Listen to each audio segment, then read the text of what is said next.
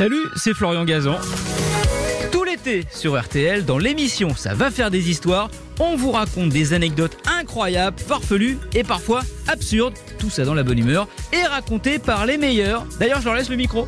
RTL, Ça va faire des histoires.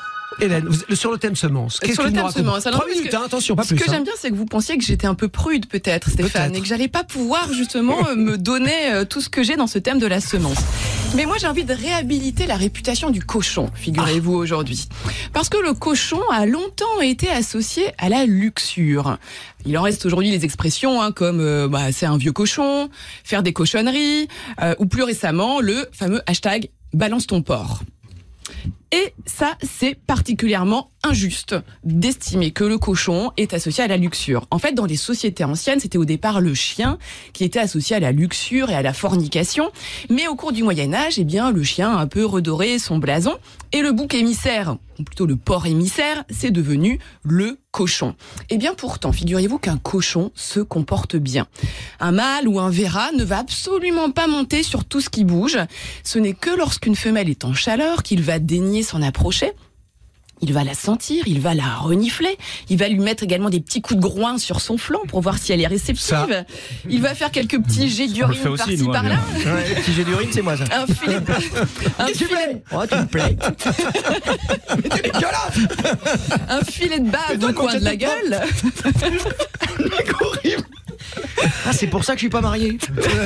mais casse-toi non, mais c'est pas que c'est bien. Et alors, et alors, et alors, il va pas la monter, il va vraiment attendre que la femelle s'immobilise. Et une fois qu'elle est immobilisée, eh bien, dans ces cas-là, ça veut dire qu'elle est réceptive et qu'elle accepte l'accouplement. Donc, vous voyez, il y a Quel du gentleman. consentement.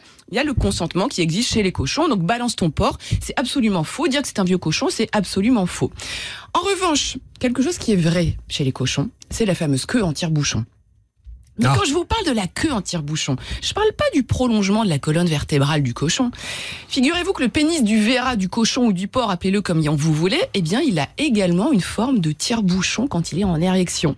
C'est une petite spirale et c'est fait pour s'adapter à l'appareil génital de la femelle truie qui, elle aussi, est en petite spirale. Et en fait, il va aller balancer sa semence jusque dans l'utérus. Figurez-vous, ça reste pas dans le vagin chez les cochons, ça va directement dans l'utérus.